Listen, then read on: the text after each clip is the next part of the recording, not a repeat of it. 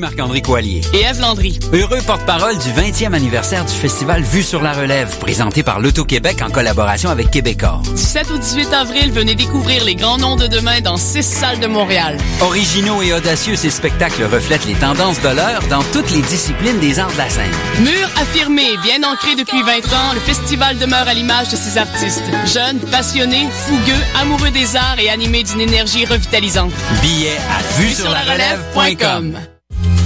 Choc, la radio web de Lucam lance son concours 60 secondes radio. 60 secondes, c'est ce que vous avez pour tout dire et pour nous parler de liberté. Créer, imaginer, rêver, innover, rigoler. Courez la chance de gagner une somme de 1000 dollars en plus d'être entendu dans le monde entier. Vous voulez participer? Visitez choc.ca. C-H-O-Q.ca. 60 secondes radio pour la liberté. Date limite le 12 avril 2015.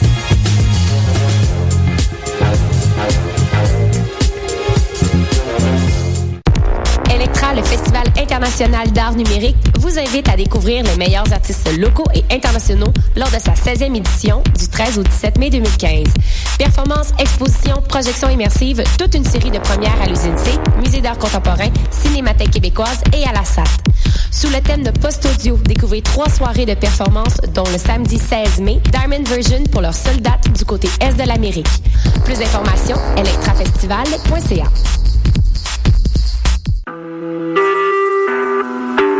Vous écoutez Choc pour sortir des ondes.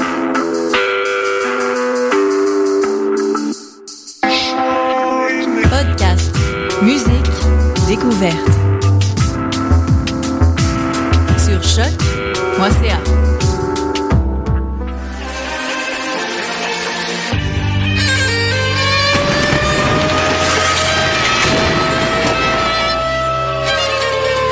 car la guerre est toujours sanction d'un échec.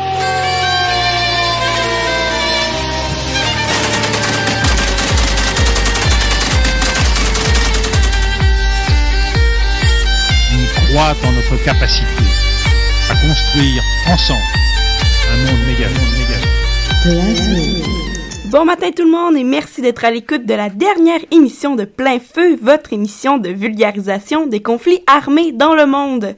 Aujourd'hui, afin de conclure en beauté la saison, on va vous parler d'une conséquence des guerres dont on n'a absolument pas parlé au courant de la saison, soit les prisonniers politiques ou prisonniers de conscience.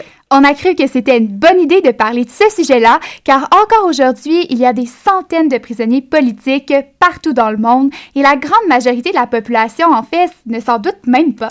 Donc, au courant de l'émission, on va vous expliquer ce qu'est un prisonnier politique en plus de vous faire des suggestions de lecture ou de visionnement pour que vous puissiez un peu enrichir vos connaissances concernant ce sujet et ainsi comprendre l'horreur dans laquelle vit un prisonnier politique. Exactement, et commençons d'abord par expliquer ce qu'est un prisonnier politique. Et il y a une différence, je crois, entre un prisonnier politique et un prisonnier de conscience ou d'opinion.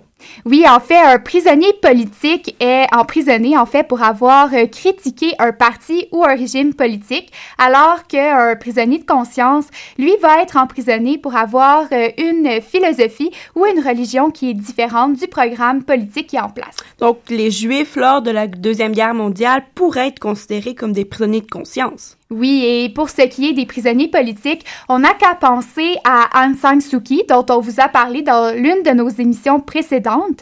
Nelson Mandela et Mohamed Ali en sont également des exemples. Et est-ce qu'il y a des critères là, pour euh, caractériser un prisonnier? À ce sujet, le Conseil de l'Europe, euh, lui, va juger que pour être considéré comme un prisonnier d'opinion ou un prisonnier politique, une personne doit avoir été privée de sa liberté individuelle. Euh, de plus, euh, cette personne-là serait considérée comme un prisonnier politique ou d'opinion si la, détention à laquelle elle a été condamnée a été imposée en violation à soi. La liberté de pensée, de conscience et de religion, la liberté d'expression et d'information ou la liberté de réunion et d'association. La détention peut également avoir été imposée pour des raisons purement politiques, c'est-à-dire euh, sans être liée à une infraction quelconque. La durée de la détention ou ses conditions peuvent être disproportionnées, par rapport à l'infraction dont la personne a été rendue coupable. La personne peut aussi être détenue dans des conditions qui créent une espèce de discrimination euh, par rapport à d'autres personnes. Et c'est important de noter qu'il y a Amnesty International, qui c'est un mouvement mondial d'hommes et de femmes qui s'engage pour le respect des droits de l'homme et qui fait une grande différence là, entre les prisonniers politiques et les prisonniers euh, d'opinion et ça influence un peu les actions de, de cet organisme. En effet, Dorothée, pour l'organisation, euh, un prisonnier politique est vraiment emprisonné pour avoir défendu ses opinions politiques de, de, de quelque façon que ce soit. Donc, il peut euh, avoir eu recours à l'usage de la violence ou susciter la, faire des actions de violence, en fait, pour atteindre ses buts. Amnesty International demande donc pour ces gens-là un procès équitable. Quant aux prisonniers d'opinion, la situation, elle est très différente puisque la personne va être emprisonnée pour avoir défendu ses opinions politiques de manière totalement pacifique. Souvent, cette personne-là n'a rien fait d'illégal.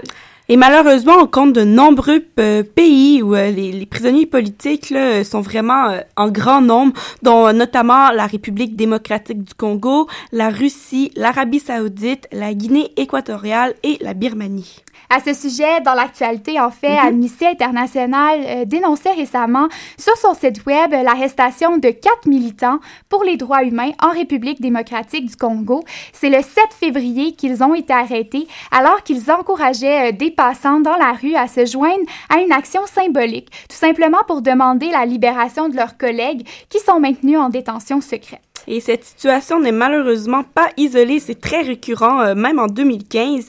Et euh, le phénomène de, prisonniers politiques ne date pas d'hier, ça fait vraiment longtemps qu'il est en cours et c'est triste de voir que c'est encore possible aujourd'hui. Tu as bien raison, Dorothée, ce type d'arrestation ne date pas d'hier, comme tu le disais. Rappelons-nous que de nombreux prisonniers politiques ont été emprisonnés dans les camps de travail euh, dirigés par le Goulag en Union soviétique de 1934 à 1940. 91 environ, notamment sous le régime de Staline. C'est environ 18 millions de personnes qui auraient passé par ces camps de travail. Tous auraient été victimes du système totalitaire en place, dont plusieurs opposants qui étaient soit réels ou supposés euh, au régime politique en place à l'époque. Et encore une fois, comme tu le dis, c'est un bon exemple qui nous rappelle que c'est un phénomène récurrent et qui va vraiment à l'encontre des droits et des libertés de tous et chacun. Oui, puis heureusement, les faits, euh, il existe quand même des organisations qui luttent contre ce genre d'injustice internationale. Donc, euh, il y a deux semaines, je vous ai parlé de l'ONU, une organisation internationale bien structurée qui a pour objectif principal la paix mondiale dans le monde. Mais cette semaine, j'ai décidé de vous parler d'une organisation tout aussi importante, d'une organisation dont on parle un peu euh, depuis tout à l'heure, donc Amnesty International. Oui, justement, c'est ça, on en parle depuis tantôt de Amnesty International. Et depuis quand elle existe, cette organisation-là? En fait, l'organisation a été créée en 1961, comporte plus de 3 millions euh, de membres à travers le monde et son fondateur est Peter Benenson, un avocat anglais qui avait été euh, choqué en 1960 de lire dans un journal que deux étudiants portugais avaient été condamnés après avoir porté un toast à la liberté pendant une période très euh, dictatoriale dans le pays. Alors, c'est suite à cet événement-là, je crois que Benenson a fondé Amnesty International? Oui, tout à fait. Donc, euh, Amnesty International, dont le siège se trouve à Londres, a vu le jour euh, dès l'année suivante et a comme principal objectif la défense des droits de l'homme et le respect de la Déclaration universelle des droits de l'homme. L'organisation a dans sa mire la liberté d'expression et par le fait même, euh, ben, la libération des prisonniers politiques. Et comment réussit-elle à gérer toutes les causes, et ce, à travers le monde? En fait, euh, l'organisation se sous-divise en petits comités et sections à travers le monde. Puis justement, on a la chance ici même à l'UCAM euh, de retrouver l'une de ces sous-sections. D'ailleurs, la semaine dernière, dans un rassemblement organisé par Amnesty International section UCAM dans l'agora euh, de l'université, il y avait un regroupement qui visait à dénoncer l'organisation Boko Haram et l'enlèvement des 219 filles au Nigeria. Puis euh, j'ai eu l'occasion d'interviewer mademoiselle Marjolaine Lamontagne, qui est justement membre de cette section. On écoute ce qu'elle nous avait à dire on a décidé de faire une commémoration de ce triste anniversaire afin de ramener ce sujet-là euh, euh, au devant de l'actualité, euh, ne serait-ce qu'un petit rassemblement à l'UCAM juste pour commémorer l'événement, que ça passe pas, que ce soit pas oublié. C'est passé énormément de d'événements extrêmement malheureux dans les dernières années. on a eu droit de sortes de crimes, Charlie Hebdo, etc. Les, les 148 étudiants qui ont été massacrés au Kenya récemment. Et justement, à cause de ces événements-là, on tend parfois oublier ce qui s'est déjà produit, mais pourtant ces jeunes filles-là, on n'a plus aucune nouvelle. Et euh, c'est important qu'on ne les oublie pas et qu'on continue à faire des recherches et plus que tout qu'on prenne action en tant que communauté euh, à l'international pour agir contre Boko Haram. C'est extrêmement important. Alors, Amnesty International, Groupe ICAM a décidé de convoquer le plus de personnes possible. Euh, bon, au départ, on visait 219 pour représenter les 219 jeunes filles dont on sait avec certitude qu'elles ont été enlevées. Et on n'est pas, n'a pas atteint ce chiffre-là malheureusement, mais on a atteint à peu près soixantaine de personnes qui sont présentées aujourd'hui à l'Agora. On a formé un cercle. Nous avions tous euh, le nom d'une des jeunes filles entre les mains sur un carton qu'on tenait devant soi. Euh, on a observé une minute de silence pour commémorer euh, l'enlèvement et on a eu M. Goudibi qui est venu nous dire un petit mot euh, pour expliquer la situation. Euh, Amnesty International CAM, c'est une extension de Amnesty International, qui est une ONG extrêmement euh, influente de par le monde pour faire valoir, premièrement, donner de l'information sur des violations des droits humains à travers la planète, et ensuite militer pour des causes par la signature de pétitions, en divulguant l'information, en mettant de la pression par l'envoi de lettres, etc., sur des dirigeants et des autorités de différents pays. Et ici à l'UCAM, ben, nous, on est un petit groupe, alors on est rattaché à Amnesty International francophone Canada. On a des liens avec eux. Ils nous fournissent des pamphlets, des, des petites épinglettes, etc. Bon, on récupère euh, des causes euh, qui sont portées par Amnesty International euh, dans le monde. Et nous, dans le fond, évidemment, on ne peut pas agir sur tous les fronts. Alors, on cible quelques causes plus précises qui nous intéressent davantage ou qui nous interpellent particulièrement. C'est ouvert à absolument tout le monde. On essaie de recruter des membres d'ailleurs.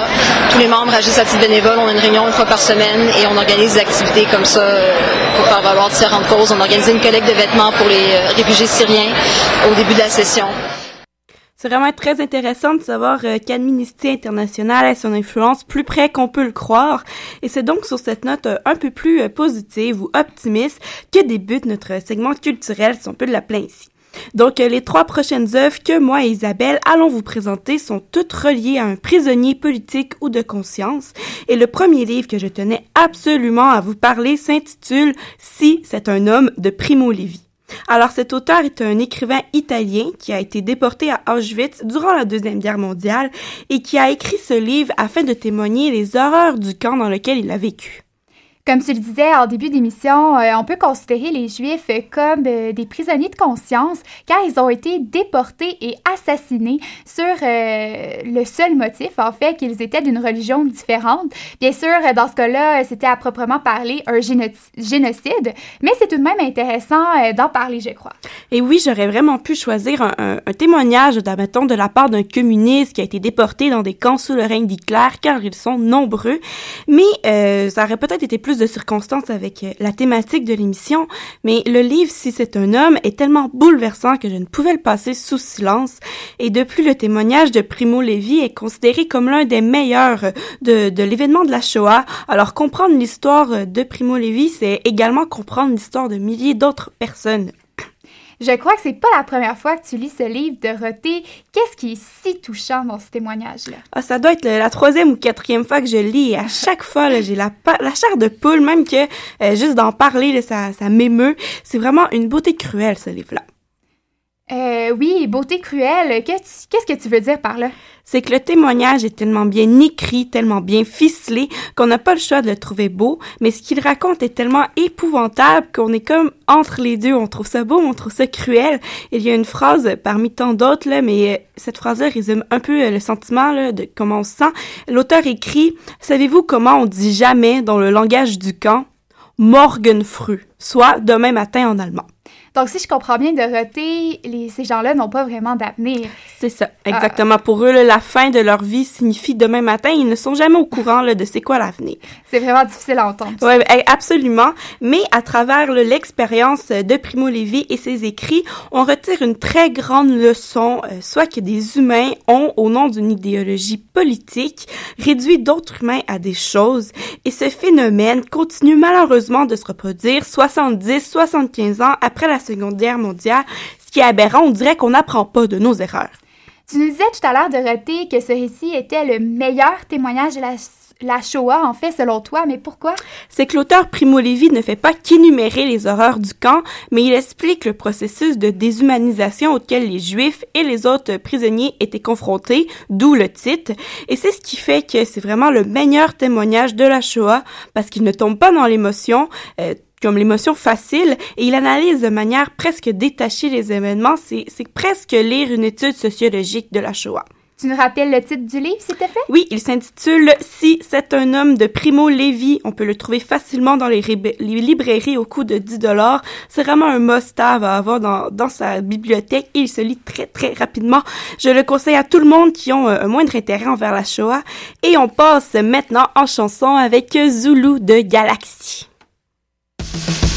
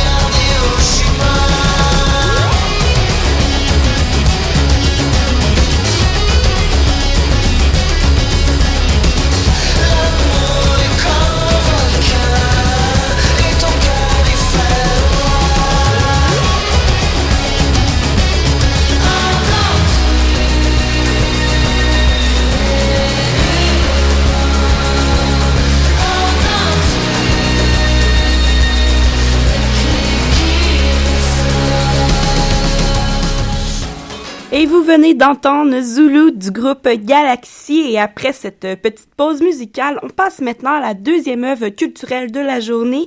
Euh, Isabelle a visionné le film Mandela, un long chemin vers la liberté, réalisé par Justin Chagoué qui est sorti en 2013.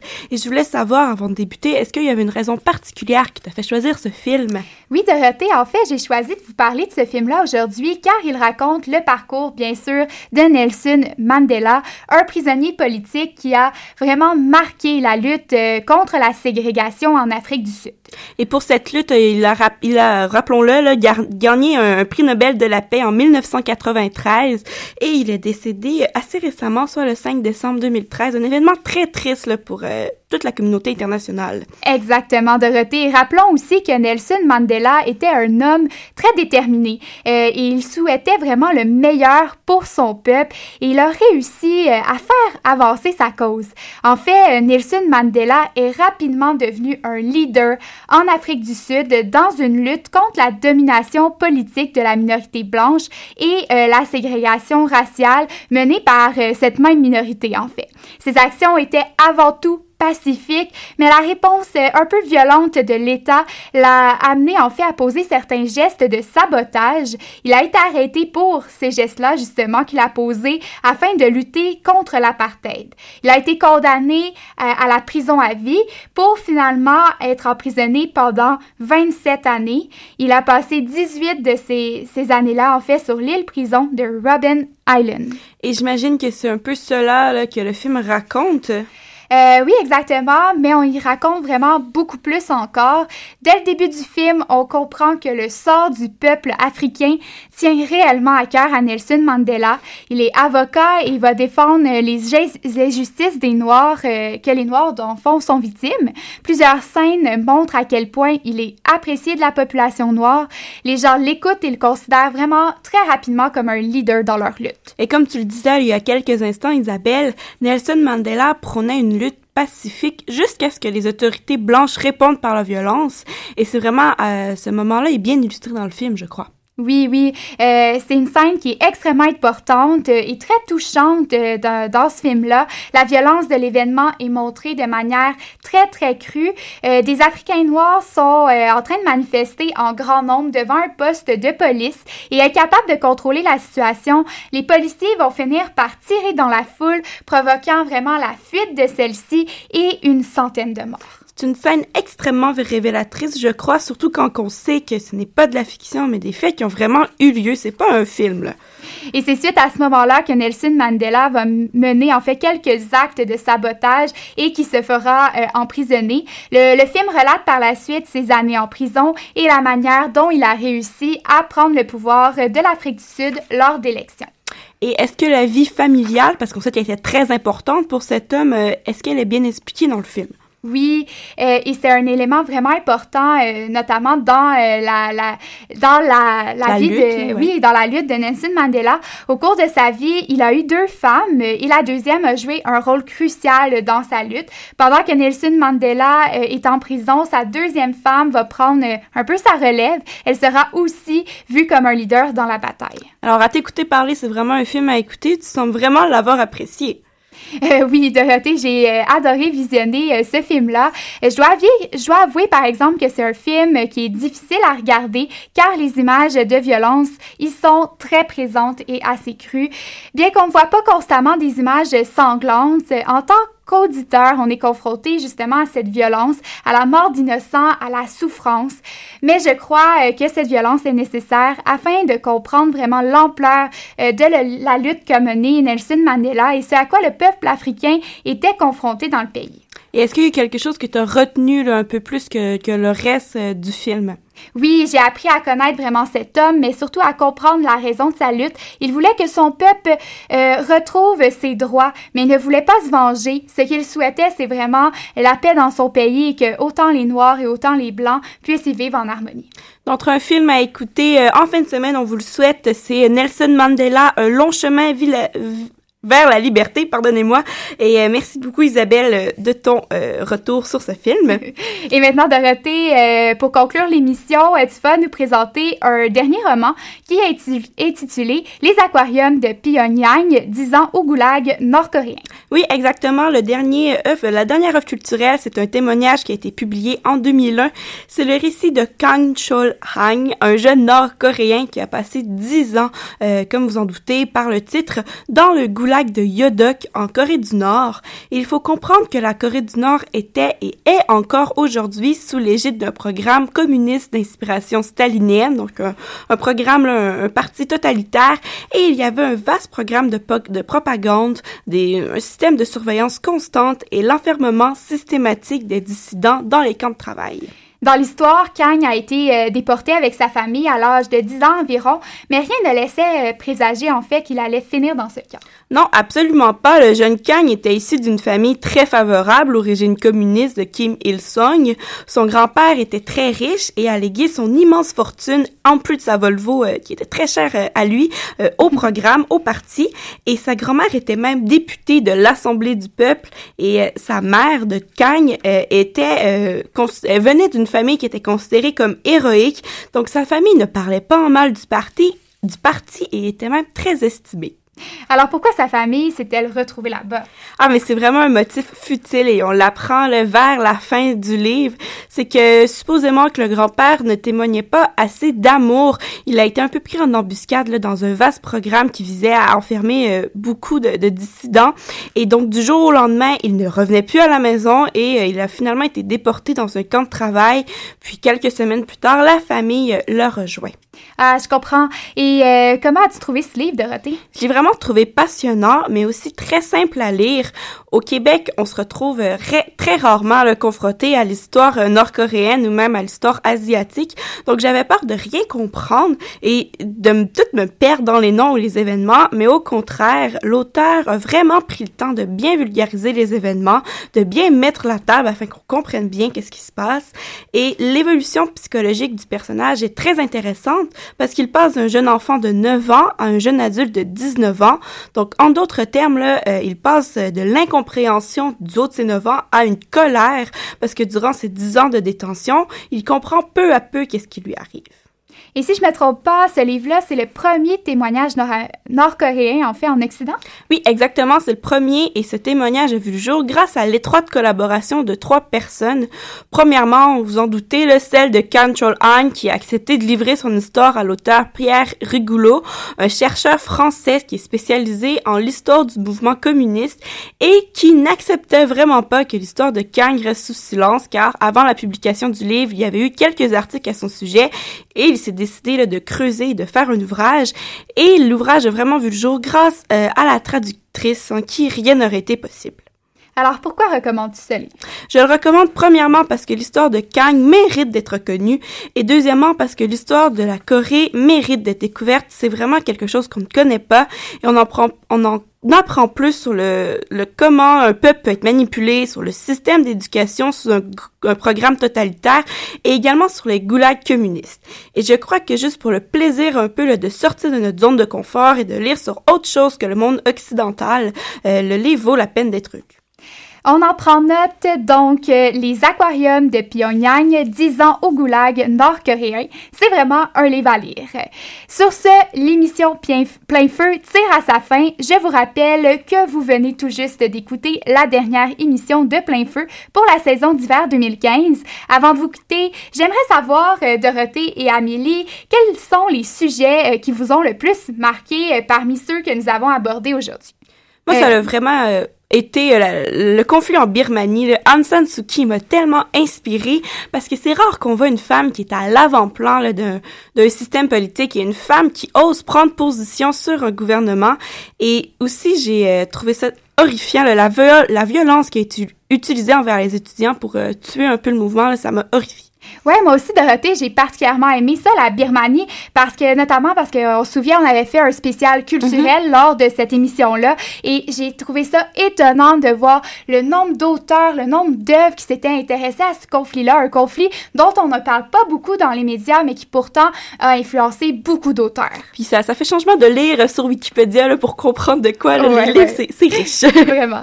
Puis euh, moi, pour la part, euh, les filles, euh, dans le fond, le rassemblement auquel j'ai assisté cette semaine, ça m'a vraiment rappelé l'émission euh, euh, dans laquelle on a parlé du Boko Haram. Donc, euh, je sais pas si vous en souvenez, il y a quelques mhm. semaines, un mois environ. Un bon deux mois. Ouais, un bon deux mois, oui. donc, c'est ça. Donc, le Boko Haram, qui est un mouvement qui prêtait, mais qui prête toujours, en fait, allégeance à l'État islamique. Euh, il y avait, on se rappelle, 219 filles qui avaient été enlevées. Puis euh, euh, tout récemment, en fait, la semaine passée, de la nuit du jeudi au vendredi, au Cameroun, il y a eu une, attaque récente qui a fait 19 morts. Puis les 19 morts sont morts d'une façon assez atroce, en fait, décapités.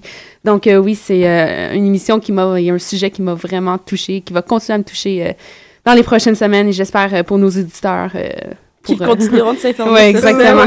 oui, vraiment. Et ce sont tous euh, des conflits qui sont fort intéressants. On a parlé vraiment de plusieurs conflits euh, durant la session. Rappelons l'Ukraine, le Nigeria, la Birmanie, le Darfour et aujourd'hui sur les prisonniers politiques et d'opinion. donc, nous vous invitons vraiment à suivre leur progression. Sur ce, je vous remercie d'avoir été des nôtres. je vous souhaite, chers auditeurs, une bonne fin de session et un très bel été.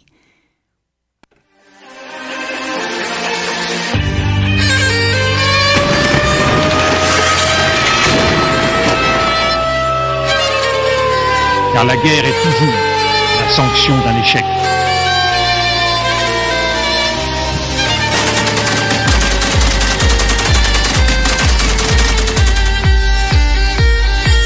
On croit en notre capacité à construire ensemble un monde méga.